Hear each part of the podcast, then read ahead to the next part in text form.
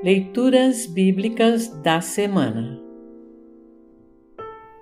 O trecho do Evangelho para o sétimo domingo após Epifania está registrado em Lucas 6, 27 a 38.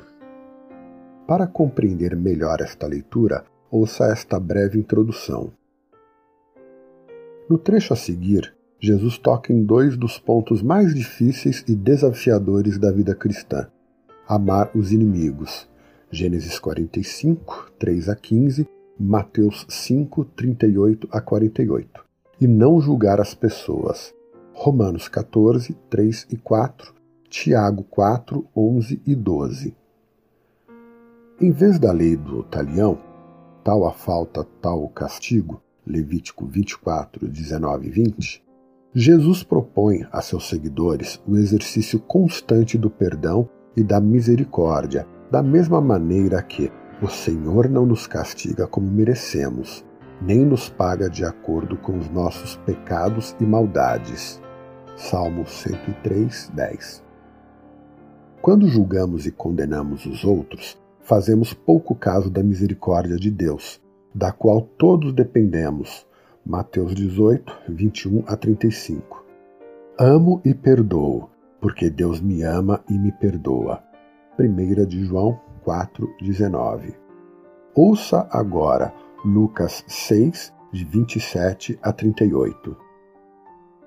Lucas 6, de 27 a 38.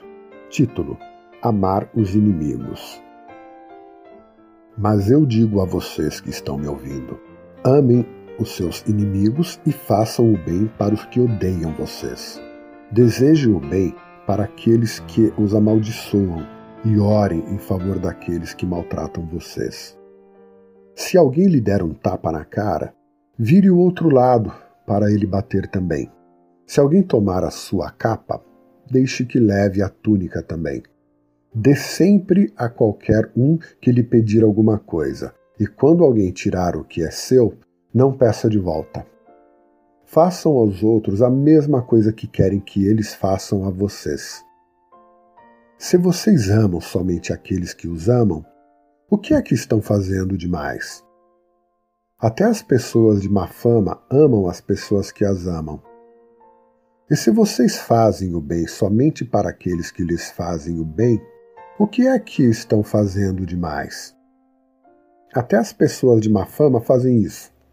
E se vocês emprestam somente para aqueles que vocês acham que vão lhes pagar, o que é que estão fazendo demais?